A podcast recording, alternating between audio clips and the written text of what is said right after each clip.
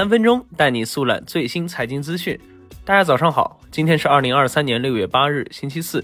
欢迎来到由中国基金报推出的全新播客节目《放的早班车》，我是你们的朋友基金君。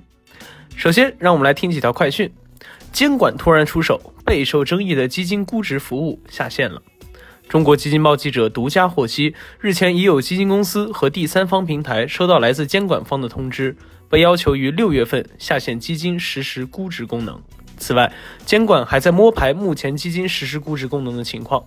对此，业内人士纷纷表示，此番监管出手，有助于进一步规范相关功能，更好地保障投资者利益，推动行业健康发展。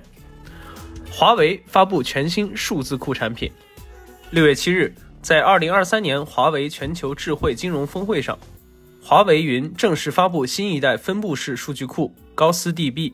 据介绍，高斯 DB 实现了核心代码百分之百自主研发，是国内当前做到软硬协同、全债自主的国产数据库。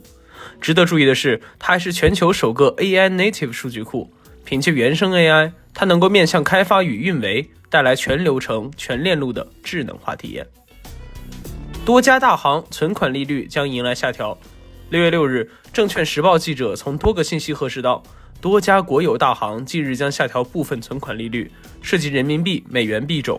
其中，人民币活期存款利率调降五个基点，部分定期存款利率下调十个基点。东吴基金新总经理上任。六月七日。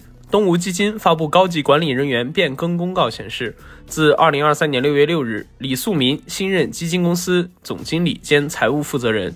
与此同时，公司常务副总经理陈军先生也不再代为履行总经理职务。东吴基金是一家典型的券商系公募。中国基金报记者注意到，从二零一六年开始，东吴基金高管频繁变更，基本每三年换一位总经理。昔日 FOF 一哥于善辉加盟博时基金。二零二三年四月离职的民生加银基金副总经理于善辉，已于近日加盟博时基金，出任博时基金投资决策委员会专职委员。于善辉是 FOF 行业领军人物之一。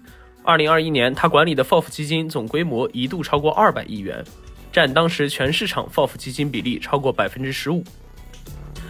好的，接下来就让我们看一下这次基金估算净值服务所受监管的具体情况吧。日前，有多家基金公司和第三方销售机构收到监管文字或口头通知，被要求于本月内下线直销和代销平台基金净值估算功能。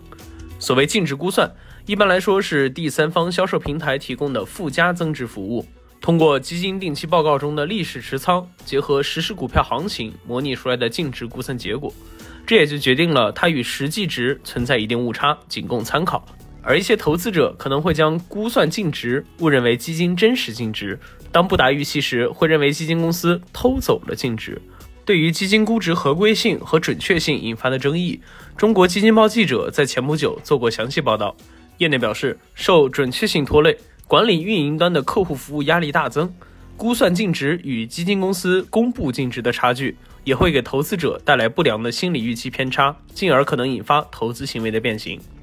有业内人士认为，公募基金采用未知价原则，主要目的是为了保护投资者利益，避免可能引起的套利和短期交易等行为，不利于长期投资。说到这里，基金君也想来问一下各位听众朋友：你之前了解过或者使用过基金估算净值服务吗？你认为使用该类服务会对投资者产生什么样的影响呢？欢迎各位在评论区留言讨论。好的。以上就是我们今天放的早班车的全部内容了，感谢您的收听，我们明天同一时间不见不散。